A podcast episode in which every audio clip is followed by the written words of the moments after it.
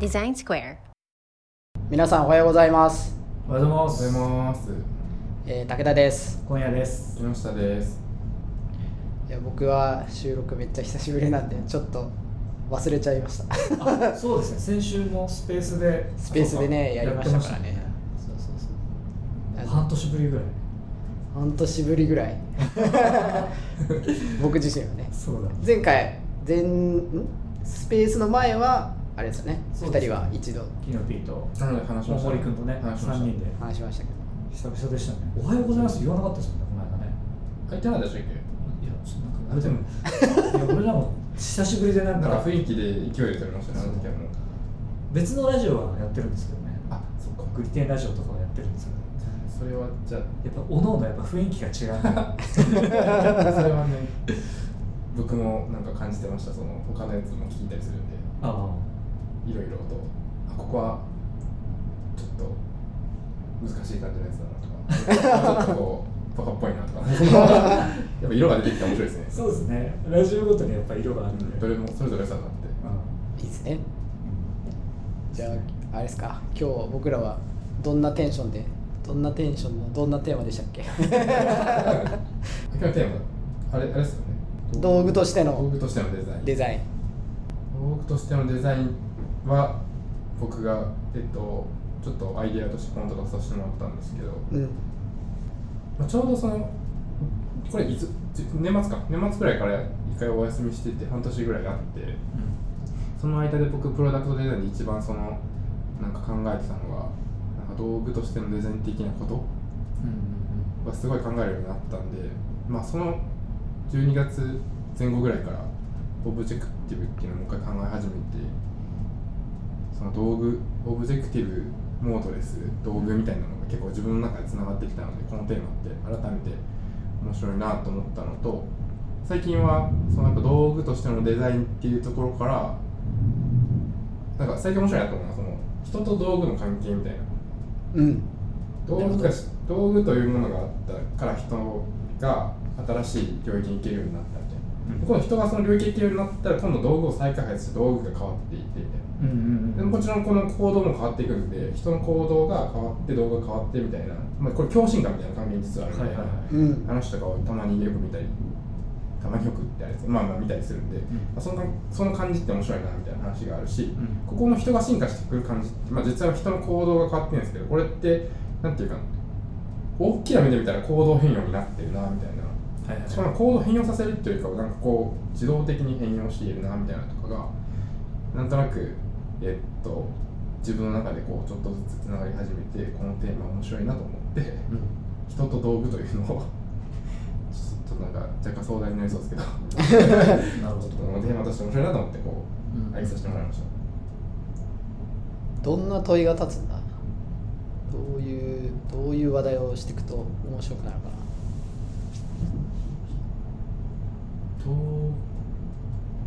そうっす。あとあそうっすね。なんかその僕の元々の問いはモードレスっ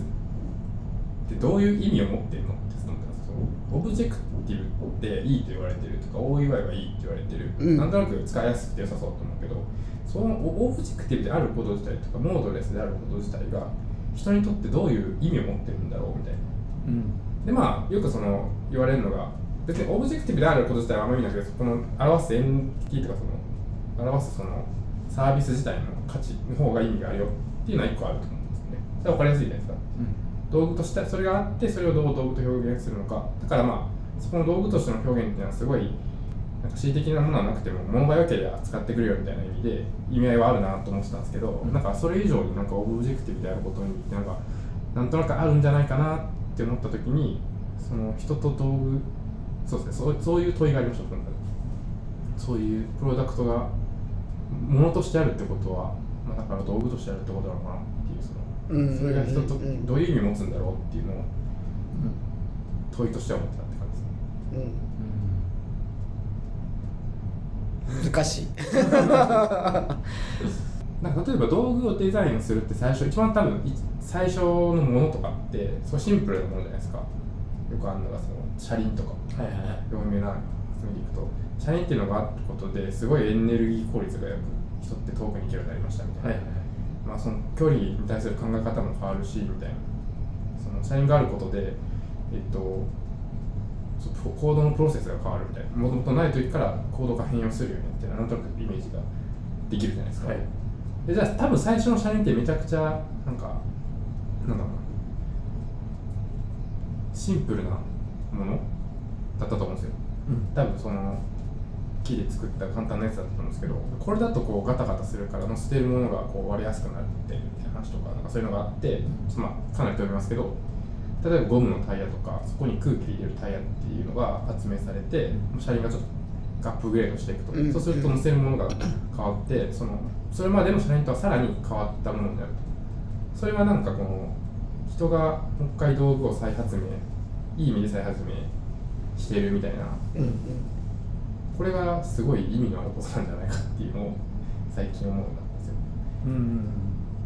こういうふうにやるべきだなと思って、はい物ってデザインってみたいなのを思って、うんうん。でプロダクトもだそこを完全にまああれ体現できてるとかじゃないですけれどなんかそういう思想で作らなきゃダメだなと思ってなので、と、シャレのようにそのユーザーが使いやすい意味が変わるものを持っていきました。行動が変わりました多分そうすると次のステップにユーザー行きたがるからプロダクトはさらにその道具としてのツールをアップデートしなきゃいけないなと。そうすると今度人がその要求値に合わせた。限界次もう一個レベルが上がってえっとみたいな感じになっていくっていうのがこうオブジェクティブであることの意味としてそう考えるのがすごいこう僕自身のデザインの幅も広がるしなんかそういうふうに見る方が、うん。なんかこう可能性が広がる感じがすごいするので、えっと、めちゃくちゃあの言語 具体的ではないですけどこういう思想でやった方がいいなっていう最近の僕の中でのある意味トレンドでもあるしうん。なんか結構根本的な考え方じゃないかなと思っているっていう感じです。それその思想を持ってることでそのその進化に対してのアプローチは何か変わったりするもんなんですかね。いやまあ普通に言ったら例えばある一つのものを作りましたと、はいはい。車輪を作りました。はい。でそれを作った後になんかガタガタすんなっていうのがあってじゃあガタガタしないためにはどうしたらいいか。でガタガタしなくなってまあもともと自転車だったとしても、はいはい。足足でこぐのめんどくさいなってなったら自動化するみたいなはいはい。こう進化の過程があるじゃないですか。はいでまあそれは多分自然に行われることだと思うんですけど、はいはい。そのそれをその俺たち作り手は意識しといた方がいいのかみたいな問いだとどうなんですか？とそうですねむずいあの、まあ、逆に反例的な感じで言うと、その行動変容ってめっちゃ大事だと思うんですけれど作り手がユーザーの行動を変容させてやろう、まあ、結果的にはそういう意図はあると思うんですけれどさせてやろうっていう感じで作っちゃうとあうまくいかないですよなんかに。結構オブジェクトじゃないけどそのタスクというかそのサブジェクトっていうかその行動みたいなところを変えてやろうっていう意識でククリエイターがそこを行動にフォーカスしてデザインすると、ん。このタスクベースな感じになるし、まあ、タスクベースになるからっていうよりかはなんかそのあまりこう汎用性のないしかもユーザーのあんまクリエイティブを生かさないというか直線的なあまり可能性のないものを作ることしかできなくなるっていうふうになるじゃないですか。つながるそこの目的が全部つながってる感じがするんですけど、うん。そういうやり方にあんま未来がないんじゃないっていう直感があったりとか、うん。経験上のがあったりとかすると、あそこに objective っていう考え方があって直感的にはいいけどなんでだろうと思った時に objective にしてあげるとそこにユーザーが自由があるし、あえっと、というようななんかそのそっちの方が良いなっていうところがまずあって、うん。でそこの後にさっき言ったみたいなえっとなんかそこはすごい意識したいなっていうのが積み上げであってでそこがなんか今度逆に行動変容さっき言った行動変容させるってなったらむずいんだけど、あうん。じゃあど行動変容ってそのプロセスでどう行われるのかなって思ったら、まず1個目のその簡単なものに対していろんなアプローチの仕方があるっていうユーザーがこうこれが使いやすいものだったら考えるじゃないですか、うん。そうするとそのユーザーの数だけ使い方がめっちゃあるんですよ多分、うんそうするとこれの行動の可能性みたいな輪郭が出てきてあこの道具ってこれぐらいのことができるんだって見えてくるってなると今度さらにその外側のさっき言ったみたいなこれ車輪として遠くまで行けるんだけどなんか壊れ物とか載せられないなみたいな、はい。じゃあじゃあどうする？そこクッション性高めるためにはみたいなのでタイヤが説明されて、うん。じゃあその幅載せれるものの幅が広がりますとか、副次的にはなんかタイヤにすることで乗り越えさらに上がってもっと速いものとか、動力強いものが乗せるようになりましたみたいなそうそういうのが多分増えていくというか輪郭がどんどんなんかアップグレードされます。それによって行動も変わるしビジネスも変わるしみたいな、ん。なんか今度どんどん追加されていくじゃないですか、うんこれは意図はしてないと思うんですよね。作ってる方としては、単純にそのプロセスをこう重ねていってるし、ユーザーのクリエイティブとか人間の可能性に沿ってるだけなんだけど結果的に行動変容してるなみたいな。っていうのが良さそうっていうなんかうん。そういうイメージで行動変容は意識はするんだけど直線的にそこにいかないというか結果としてそういうふうになるみたいなのがを意識するって感じですね。なるほどなるほどじゃああくまでその時時々で必要なオブジェクトを用意はするという意識を持つみたいな感じってことですよね。わざわざ行動変容させに行こうとすることが、まあ、うまくいかないかことも多いし、はい。っていうことですよね。そうですね。うんだから結果指標的に行動変容を見るというかなるほどなるほど。っていう方が、まあなんか一番でもこの中で強いのはなんか理論的というか経験的なんですけど行動変容させようとしてもしない。んで、はいはいはいはいじゃなくて使いやすいものをポンと置いてあげたら勝手に使うみたいな方がいいし多分ユーザーもそうしたいと思うんですよ多分。自分クリエイティブになりたいから。あいや俺ってでもこのやり方じゃなくてうちってこうなんだよなとかでもっていうのも多分思ってるし、それがみんなが思えばすげえそのいろんな人が使える方が可能性はすごい広がるので、物自体に可能性があるのでそこの外側に可能性があるというかなんか砲弾スっぽい話にもなりますけど、うん。人がそこを広げるみたいな感じにしといた方がうんいいんだろうなみたいな。そうすると次の段階も自然と見えてくるというか限界が来たらあ次じゃあユーザーのその力学的にどっちが動くんだろうみたいなのも、そこはちょっと見てみたいな。いろんな話聞いてみてあじゃあなんかこの物をどう変えていけばそれって変わるんだろうな。でここで結構難しいのは多分ちゃんとそういうふうに物が使われてるかを多分ウォッチしないと、うん。そのビジョンとかの方にはつながっていかない気もするんですけどこれが全部になってくると。っていうこの道具って考えるってことを、まあ、まあ昔ただ使いやすいようにとかそれが重要ってなんですけどそこにこういうなんだろうそれをどうアップデートするかとかそれがなんだろうな行動変容にこうサイクルとしてつながるみたいな思想があるとまあちょっと面白いというかちゃんとそれつながるんだなと思ったりはしたんですけど。それなんかめっちゃ喋ってるけどどうですか？いやあのずーっといや話を面白くするにはあの反論した方がいいんだろうなって思いながらずーっと聞いてるけどえっとなんだろうな反論するところが、ま、なんだろうなないから難 ずっとうんうんって思いながら聞いちゃってたなっていうのは。武井さんとかにも聞いてみた最近そういう話しなかったら聞いてみたかったんですけどだ武井さんって行動変容っていうふうに言うの結構大事にするじゃないですか。デザインの目的と体験としてうん。そこまでいかなきゃいけないっていう話をしててそうで今の話って僕の話がどういうどう思いますっていうのを聞いてその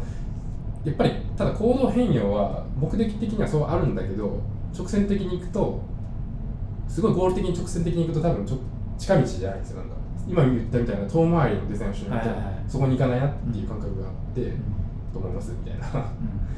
感じですそうだね。だからこれさ変だ人が変わるのってやっぱその一瞬で変われるわけじゃないっていうのはやっぱりはいはい。あの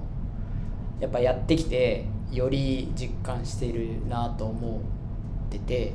なんでそのなんだろうな。このツールがあるからいきなり人が変われますみたいなまあちょっとお起こりえないなと思うからこそ、はなんだろうな。変容っていうのはやっぱささっき言った通りすごい結果指標結果指標っていうか結果的にとか少し長い目で見た時にいつの間にか行動が変わってたっていう方がプロダクト的には理想なんだろうなってのはすごい僕も思っててでその上でじゃあそのいい今目の前のものをどうやってデザインするかっていうのが、えー難しいところでもあり面白いところでもあるなと思ってて、そのそのじゃあさその今どういうものができればいいかどういうオブジェクトにしてど何ができればここに行くんだろうっていうところが、なんだろうなあのひたすら悩むところでもあるのかなと思ったりはするかな。すごい話聞いててその道具として考えてるとかそのオブジェクトを用意してあげるっていうのは分かるんだけど今言ったように何をどう用意すればいいのかっていうのが一番難しいところで、そうそこがそう難しくて、でまさに、えっと、今うんと僕が関わってる新しい機能の領域の話でいくと,、はい。えっとまさに今どういう機能とかどういう画面を新しく追加しようかみたいなのがある中で、まあ本当にまだ えっとなんかバージョン1みたいな形なんでな何でも可能性がある中でじゃあ次の一歩目一歩目を何にするかみたいなのがやっぱすごく難しいなと思っててで今その一歩目を、えーっと見つけるために何してるかっていうと、えーっと今だと僕らは可視化をしている領域だったりするんであのいきなりウェブで可視化するんじゃなくて、えっと、自分たちでスプレッドシートとかキーノート使ってデータをあの分析して、なんかこうある種意味付けをしてそれをストーリーに沿ってあのクライアントさんに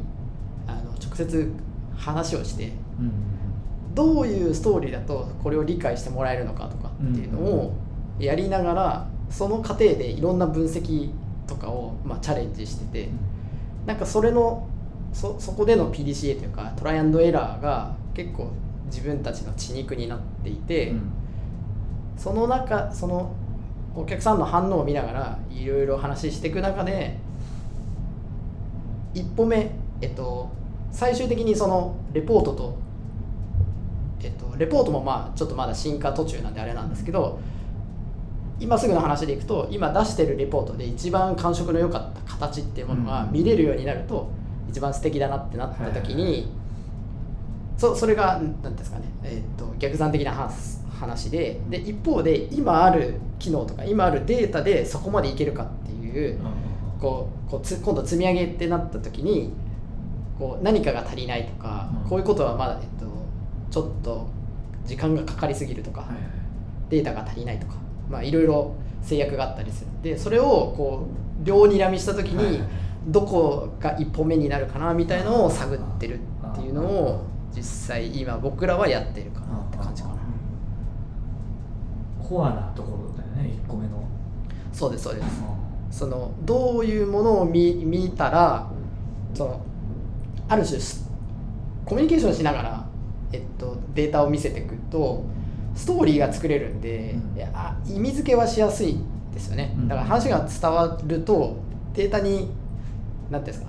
あのただの数字の羅列が情報とか意味に変わるんで、すごい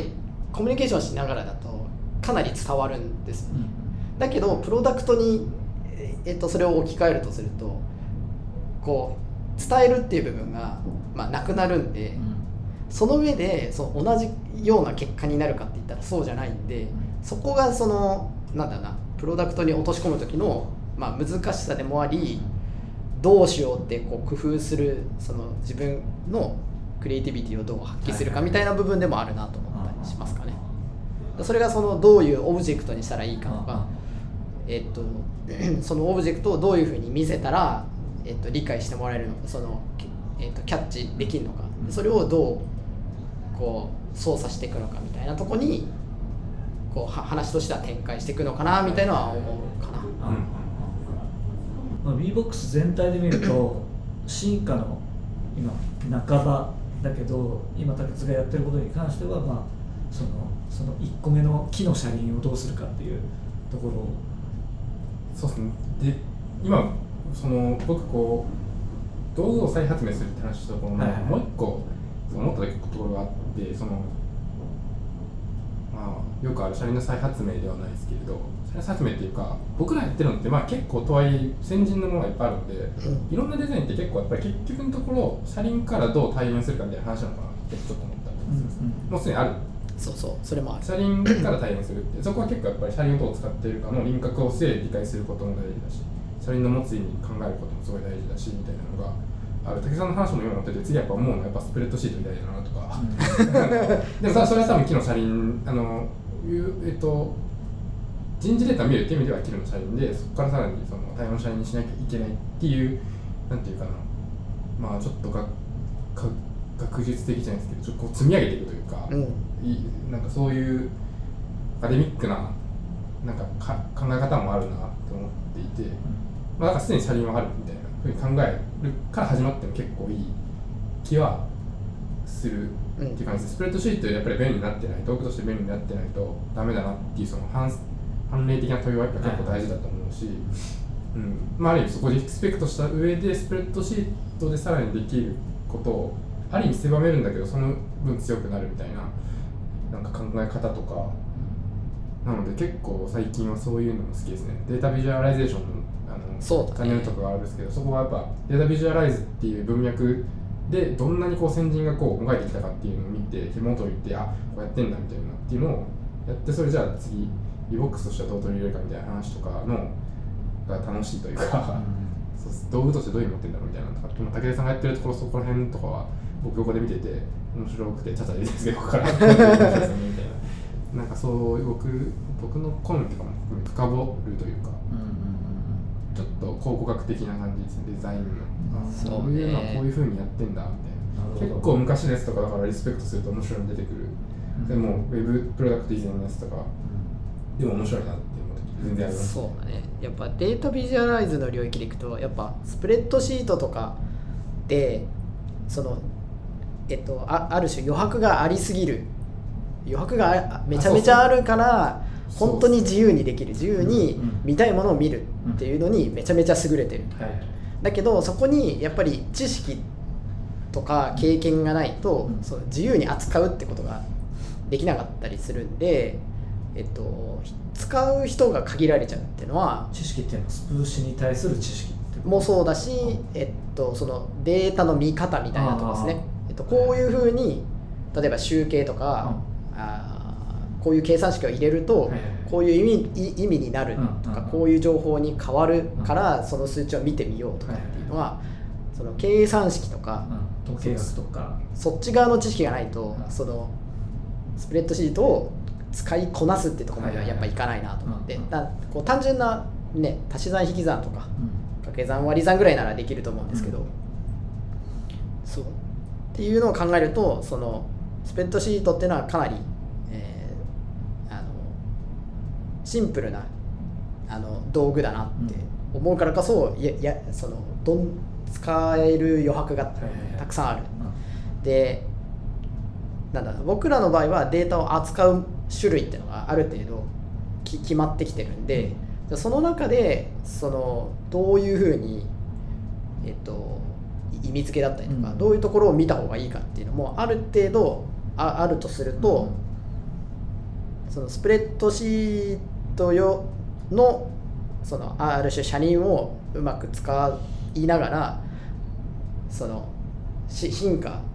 はどこにあるんだろうみたいなのを模索するっていうのが、まあ、まさにさっきキノピが言言った話だなと思ってて。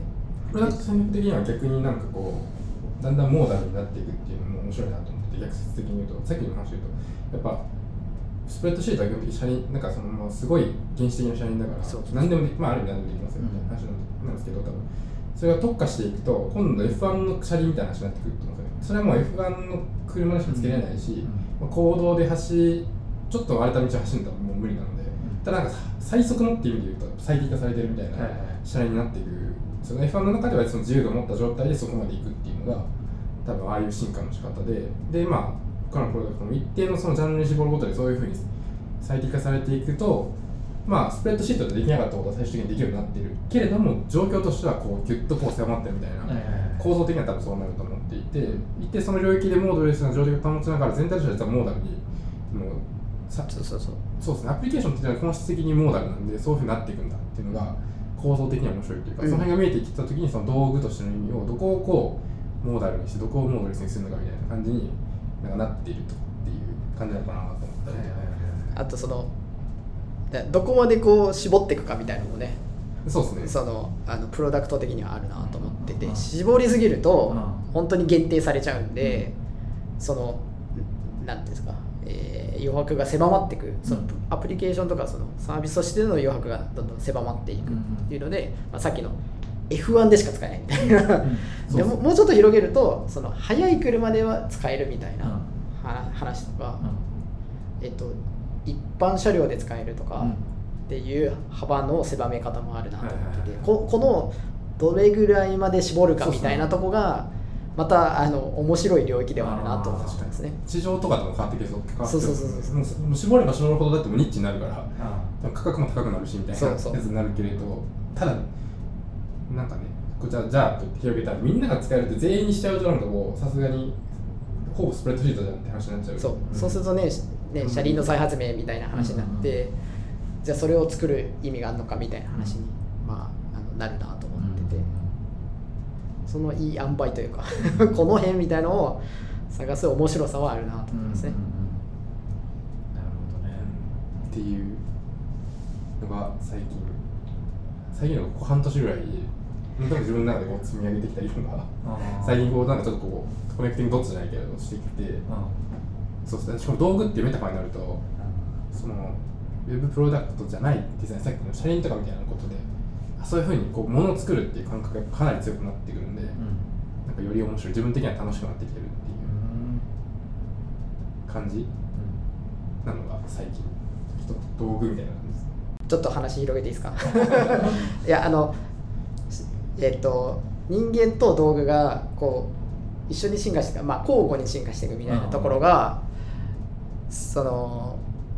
アナログのツールだとなかなか難しかったというか、うん。そのすでに使ってもらってる道具を、えーとまあ、捨ててもらうとか、はいはいはい。えーまあ、例えば壊れてしまって次の新しく買うっていうタイミングで、こう新たに進化したものを手に入れるっていう、なんかそういうサイクルになるなと思うんですけど、うん。まあ、ウェブとか、まあ、あの SARS っていう領域でいくと、こう常にこうアップデートがかけられるっていうのが、あのまたちょっと状況が違うんだろうなって思うと、おお面白いというか、うん。その進化させやすい、えっと、デジタル領域っていうのは、あのなんだろうなこうし進化のペースが上げられそうだなとも思ったりはしますかね。うん確かにウェブプロダクトって僕はそのやっぱちょっと前まではやっぱ遅れ他のデザインに比べて遅れてるってことですよやっぱその歴史が長いんでやっぱそのいろいろなすごい長い歴史の中でやっぱいろいろ考えられていた理論とかがあって、うんっていうことがあるので、ってやっぱなんだかんだ短いので、そうだね。の根本的な理論を言ったら結構すごいいい話とかは昔からあるんですけれど、出た年からいっぱいあるなと思うし、オブジェクティブなんてさあの UI とかある前からある思想から来てるんで、ああいうのってすごいなって思いつつ、ただ全体のそのデザイナーとして、と市場というかその全体としてのクオリティっていうのは他のデザインに比べたら遅いのかな、あ弱いのかなと思ってたんですけど、うん。やっぱ速度は速いですよね、その分、やっぱここ最近っていうか、10年、5年で見ても、こうぎゅっとそのやっぱみんな知ってる人も増えたし、理論も増えたし、逆に言うとプロダクト、ウェブプロダクトからだからできる言言語化の仕方とか、細かい分割の仕方とかも、すごい知ってる人がいるっていうのを考えたときに、なんかもうウェブプロダクトってそのそういう他のデザインと比べて遜色ないぐらいまで来てんじゃないかなと思うし、この勢いでいったらなんか変なところまでガーンっていきそうだなみたいなそうだね感じも、なんかする気もする。こうアップデートしやすいからこそなんかこう指数関数的な伸びをしてる感じはする感じがするよね。実際それはでも例えばまあサービスごとにっていう話もあるんだけどユーザーが追いつけるかどうかっていうところもあるのかなと思うんですけどそうね例えば進化の過程の中で何かものがありますと。でちょっと不便だなと思ったからこそ新しいものは便利だと思う。っていうのはあると思うんですよね、はい。でウェブサービスもそれが起こりうる可能性は多分多分あるのかなと思ってて。まあ作ってる側はすごく便利だなと思って作ったけど、はい。実際求めてなかったっていうことはユーザーがあるじゃないですか、そうっすね。うん、そういう進化ってそういうことではなくいや、えっと、いやめちゃくちゃあると思ってて、ん。で、それ、なんか、現在の、なんていうんですかね、現在のコンテキストでコンテンポラリーなその共通認識みたいな話は、めちゃあると思ってるんですよ、これ。で、うん。さっき言ったその共振感、今この共振感、ここの段階だよっていう認識がずれた瞬間に、あ多分それ破綻するから、はいはい現状どういうぐらいの認識を持ってて UI の話だったらユーザーはどんなイディオムを理解することが可能で、ん。でそのイディオムからちょっとはみ出してここまでは直感的に気づける可能性があるん。とか、ただその気づく人が増えたら今度それがスタンダードのイディオムになって、それはもうデフォルトで使っていいものになるみたいなのが多分ここれの繰り返しで多分来てるのでなんかそういう意味でのデザインの進化は結構その全身的というかちょっとずつこう変わっていく、ん突飛なものがバンで出て使いやすかったってことではなくて、ここのここだったらユーザー気づくかな。ちょっとずつ領域広げていってとか、はいはいはい。でその分ユデザイナーの選択肢が増える。し行動可能性を増やしてあげることができるっていうふうなな意外とこの壮大で見たらめちゃくちゃ地道な作業をデザインは知っている。そういう意味でそういう意味でもデザインウェブデザインのなんていうかウェブデザインがいいっていうのはそういう意味で言うとユーザーとの共振感でユーザーのそういう共通認識もアップデートされてるっていうのが結構重要なのかもしれない。っていう意味でちょっと話してもらったんですけど結局だからなんかぜ全体でこう進化していくというか、ん。単純に物があるだけでは多分もちろんダメだしだスマホ使ってない人が今いきなりスマホ使ってもう難しいっていうのはなんかもう今だとすげえ分かるというか、そうだね。アイテムをスワイプして削除ができるみたいな話とかは、まあ、使ってたらなんとなくあると思うんですけど、初めて使った人は「え何これ何これ?」って多分なると。思うん。ですよ、うんもうこれはそれはもう強進化してってそのいわゆるリテラシーみたいなとかがあるっていう前提で言ってるんでどんどんそういうふうなまあちょっとその情報に追いつきてない人からするとそういう意味で言うとなんか別の問題ってありそうですけどね。なんか喋ってて思ったけど。でもまあそういつの時代もその問題は発生するからそうですね。そのいわゆるキャズム理論でいうねあの後ろの人たちはいはいはい。は最その共進化のこの中には入ってない人たちだから。そうですね。入ってなくなっちゃうんですね今だから、えっと、いきなりもうある程度進化されされたものを使い始めるみたいなところになった時に、うん。だそこがそのいわゆるなんかオンボーディングみたいな話とかあそうです。ねなんかこうえっと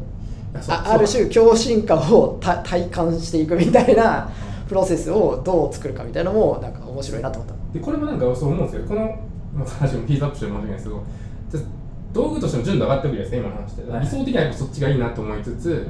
そのキャズムのその多くの人だよね。多くの人というかレートマジョリティ的な人たちがついてこれなかったらじゃあこっちに合わせた道具をデグレさせるのかって話がよくあるんですよ。うんうん。これってデグレをさせちゃいけないと思ってて、うんうんうんじゃなくてこのあのレートマジョリティがそのプロダクトに入ってきてくれたんだったらこっちに持ってくる。あの、その純度高いデザインの方に持ってくるっていう作業をしなきゃいけなくて、うん。そこはだからプロダクトの道具性のところと,、えー、といわゆるなんていうかなオンボードの部分っていうのをうん切り分けて考えるべきじゃないかな、うんでもそうまあ大体いいプロダクトって切り分けて考えてあるんで、だからボタンを押すの分かんなかったらボタンの文字を分かりやすくするんじゃなくてやっぱその最初の例えばその最初のオンボーディングで1回教えてあげることでうん学習させるってことだよね。で一回学習したらちゃんと覚えられるような設計になってれば、まあ、1回か分かんないですけれど、適適度なその学習の促しを作ってあげればまあちょっともう習熟した人はそのいわゆるオンボードはいらないっていう状態にしてあげた方が道具としてやっぱり使いやすいのでそうだね。らそこは2つのルートちゃんと分けて考えた方が絶対いいっていうのを思ってます。あれだね。あのあアナログのアイテムでいうと説明書と道具の関係性みたいな感じですかね、はいはい。もしかしたら。ね。だ説明書がない方がいいを曲解するとその道具の中に説明を入れすぎるって話になるんですけど、うん。そうじゃないんですよ。なんかなんか道具は道具でシンプルであってアップルとかがクオリティ高いことやりすぎてなんかそこ変になっちゃってる気がするんですけど。まあなんかなんかふと思い出したの Google マップ。はいはい。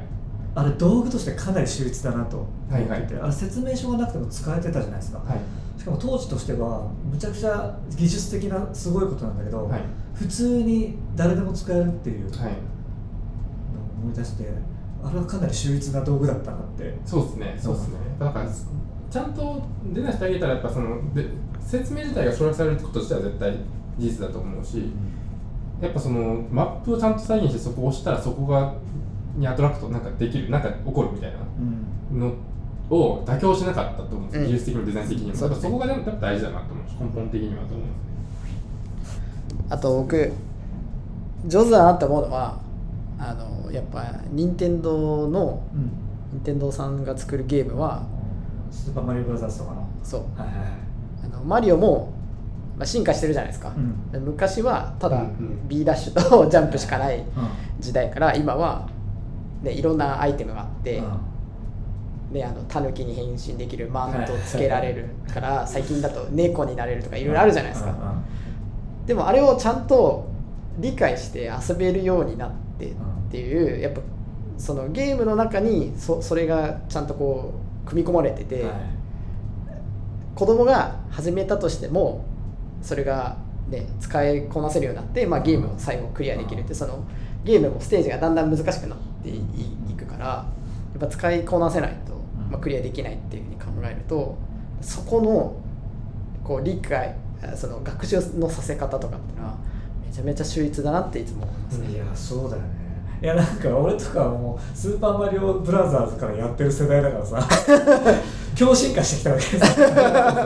そうそう。でもそのそ今相当進化してる状態でもうちの子供とかができてるっていうのがやっぱすごいなって。あそうですよね、うん。そう。やっぱ昔のより確実に複雑じゃないですか。複雑。最近だと 3D の,、ねうん。うんうんあのタイトルも出してたりするし、アイテムも、ね、たくさんあったりとかゲームのルールもたくさんあったりとかっていうふうになっても今の子供たちも遊べるっていう。のは、うん。やっぱりすごい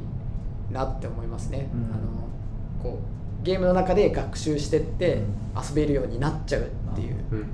あそこはめちゃくちゃ学ぶところがあるなっていつも思いますね、確かにね。面白いな。なんかそのあれっぽい高かったりするんだろうなと思ってなんか生物の進化みたいな感じでなんだろうな。あちょっとこれよくわかんない。わ自分でも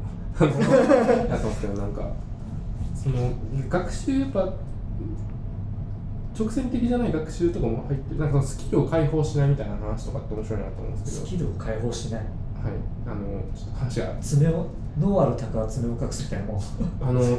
マリオとかで言うとそのなんかこうアイテムをゲットして変化したりするじゃないですか、まあなんかこう飛べたりとうん。か、うん。でそれって一面では出てこないんですよ。ああそうそうそう。そう。だからそれは一定その走る飛ぶ踏むみたいなのが一面で多分できて何面かそれクリアしてそのパターンを学習した後にそれを習熟したタイミングでスキルが解放されるんですよ多分はいはいアイテはいはい。ムっていう形ですなんかそれがステージクリアでね。そうですね。そこはちょっと直線的ではあるけどまあ自由度がある中でそれを自由にやらせて遊ばせた上でそこを解放させてあげるタイミングを設計するだけで学んでいくんですよ自自動的に、はいはいだからはいこれをやれやれって言ってるわけじゃなくて新しく解放されていってるだけというか、行くと手に入るっていうね。そうですね。そのレベルに達するとはい。次のアイテムが手に入って、うん。そのアイテムをまた使いこなせるようになると次のまたアイテムが手に入ってみたいな。なんかそこの設計だよね。そうですね。でそれがなんか、えっと、昔のなんだっけ。昔のマリオだと3面分ぐらいのあれしかなかったけどそこはずっと多分そのフロア一緒なんですよ。3面までのやり方は、うん。そこに次に4面5面があるみたいなの、うんうん。ここのなんかこのやり方も秀逸になってくるしここがあるから次に行けるみたいなのでちゃんとここ積み上げてくるみたいな感じになってんじゃない想像ですけど感じになってんじゃないかなって思うと誰からも最初入れるしみたいな。なるほど。車輪ではあるしでもタイヤにも乗れるみたいななんかそういう感じになってんじゃないかなそこってなんか認知負荷をちゃんと軽減させてあげてるっていう感じだよね。そんな感じ、うん、だから原始人に木のタイヤ見せたら遊ぶけどいきなり自動車見せてもわかん。ないから木のタイヤから見せていくっていうそうそう。学習効率こう学習性としてはそうなってんだろうな。と思って、はいはいはい。でそれがその僕の最近のなんだな気にしてるので言うとストーリーもまさにそうだなと思っててど,、うん。こうどうストーリーを作るか。はいはいでそのいきなりあのこう結論を言うというよりかは、うん。こうこういう過程があって、うん。だからここに至ってるんだよ、うん。も含めて、そのなんだろうな。ちょっとずつあある種ストーリーになって、うん。あの何が起こったかとか、はい。どうどう考えたから今ここに至ってるかみたいな風にストーリーに乗せてあやっぱりこう伝えていくと、うん。こう最後まで理解してもらえたりするなって思うとなんかそのゲームの世界だとステージをクリアしていくみたいなので、はいはいはいそのススキルを学んでいくみたいなと,、はいはいはい。ところと,、えー、と物語でそれをあある種追体験じゃないですけど、うん。そその進化の過程をとかプロセスを理解して、今ここにいるよっていうのを伝えるっていうのは、ひひあの似てるなっていうのはすごい思いましたね、うん今話聞いてて。いやそうだね。いや特にでも WeBox みたいなのはまあ最終的にこうなってほしいっていう考え方があってでもそこまでいきなり言っちゃうといやもう道筋わかんねえからって話だもんね。うん。そうですよねでちょっとずつゴールを割ってあげてストーリーで見せてるまあ一個一個目的はっきりさせてみたいな感じってことだよね、そうですね。ああそう。でももっと言うとあのあれです。えっ、とマリオみたいになっててこれを